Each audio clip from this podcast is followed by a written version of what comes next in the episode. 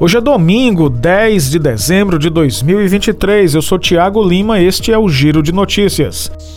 Em uma nova escalada no conflito com a Guiana, o ditador da Venezuela, Nicolás Maduro, assinou uma série de decretos para incorporar Essequibo e transformar o território guianense em um estado venezuelano. Pela primeira vez, o ditador deu um horizonte para os planos serem levados adiante, 2030, para cumprir o mandato do povo que votou pelo sim, disse Maduro. Foi uma referência ao plebiscito realizado no último domingo com participação de metade dos eleitores da Venezuela em que a anexação de Essequibo foi aprovada.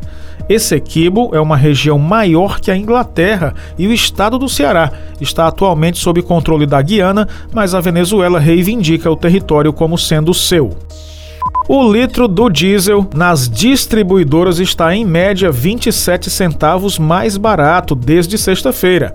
O valor é de R$ 3,78. A medida foi anunciada pela Petrobras. No ano, a redução acumula 71 centavos por litro, equivalente a 15,8%.